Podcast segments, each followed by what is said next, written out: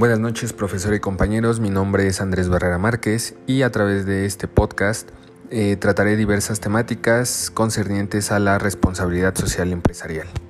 La primera interrogante es, ¿cuándo puede hablarse de una organización con alta calidad ética?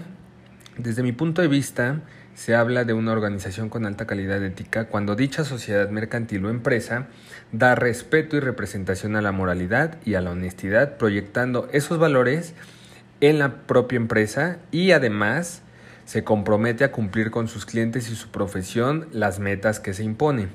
En ese sentido, los clientes otorgan a dicha empresa un voto de confianza sobre su trabajo y sobre todo sobre los empleados, esperando transparencia, profesionalismo y honestidad.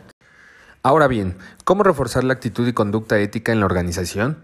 En primer lugar, deberá atenderse a la realidad social y empresarial, así como la filosofía, misión y visión de dicha organización, pues es de suma importancia que los valores éticos que imperan dentro de una empresa sean aplicados en toda la estructura jerárquica interna, ya que sólo así podrán asegurarse de que dichos valores serán atendidos por todo el personal. Es decir, no se puede comprender a una organización en donde los valores éticos solo son aplicados por unos cuantos empleados y eh, los demás alta jerarquía, aprovechando de su posición, tienen prácticas deshonestas. La tercera interrogante a tratar es ¿Qué relación existe entre la ética personal y la ética en las organizaciones? Bueno, la ética personal y la ética organizacional no pueden separarse radicalmente debido a que eh, quienes realizan las tareas en las empresas son personas físicas, es decir, individuos, que tienen definida eh, su ética personal, profesional y sus convicciones sobre qué se debe hacer en cada momento de su vida, por lo cual plasman ese tipo de valores en su desempeño laboral para superar las vicisitudes que se puedan presentar en dichas labores.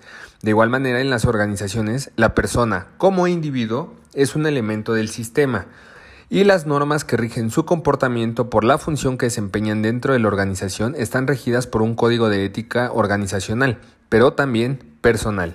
Esto con el objeto de obtener un resultado final exitoso y beneficioso para la organización. En continuidad, eh, ahora responderemos a cuáles son las áreas de responsabilidad empresarial. Eh, para mí son cuatro y son fundamentales. Una es la económica, eh, que es la que busca el mayor beneficio y el mayor valor para el accionista. La sociocultural, se refiere a la parte donde se produce el ambiente, los principios, valores y convicciones dentro de la propia empresa.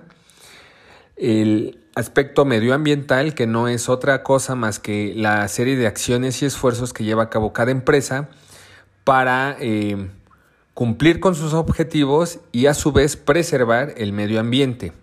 Y la última es eh, pues tener adecuadas condiciones de trabajo para así respetar todos los derechos laborales de los empleados y directivos, así como eh, darles la oportunidad de tener un crecimiento dentro de, de la organización.